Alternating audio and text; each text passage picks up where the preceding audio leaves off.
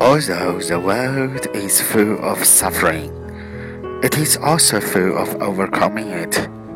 这世界既充满苦难，又隐藏着克服苦难的力量。